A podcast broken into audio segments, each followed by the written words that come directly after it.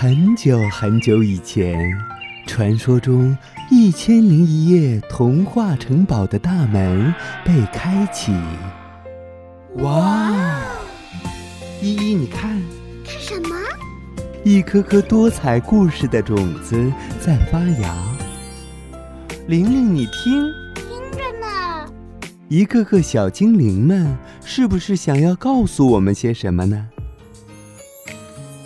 小伙伴们，让我们一起去领略其中的奥妙与神秘吧！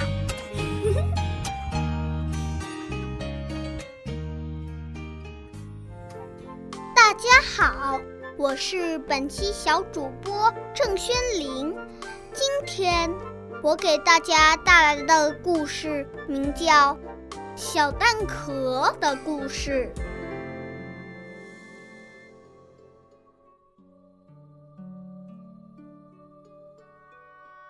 噼啪，一只小蛋壳裂开了，从里头钻出来一只毛茸茸的鸡宝宝。鸡妈妈带着鸡宝宝出去散步，刮风了，鸡妈妈就张开大翅膀，让鸡宝宝赶紧钻进去，这是它的新家。小蛋壳开始觉得孤单了。现在我已经不是鸡宝宝的家了。对了，我要再去找个小宝宝，做他的家。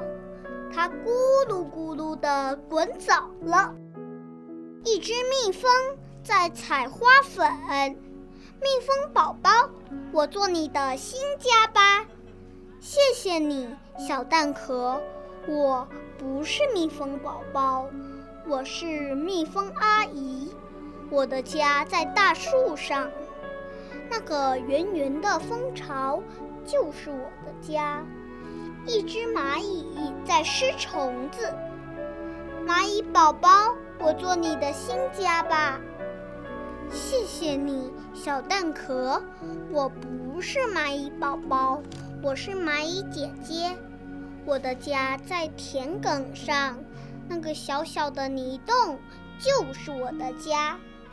一只小青蛙在唱歌，青蛙宝宝，我做你的新家吧。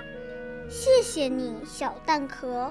我不是青蛙宝宝，我是青蛙哥哥。我的家在前面的小池塘里。只蜗牛在散步，蜗牛宝宝，我做你的新家吧。谢谢你，小蛋壳，我有家呀。你看我的家在背上呢，谁也不要它。小蛋壳开始难过起来。这时候，一只金龟子路过这里。太好了，我的宝宝正缺个摇篮，这只蛋壳做摇篮刚刚好。金龟子接来一片花瓣，铺在小蛋壳里面，多舒服呀！睡吧，睡吧，我亲爱的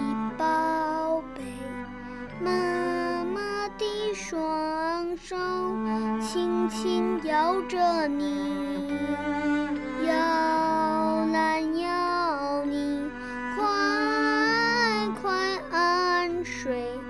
夜已深了，被里多温暖。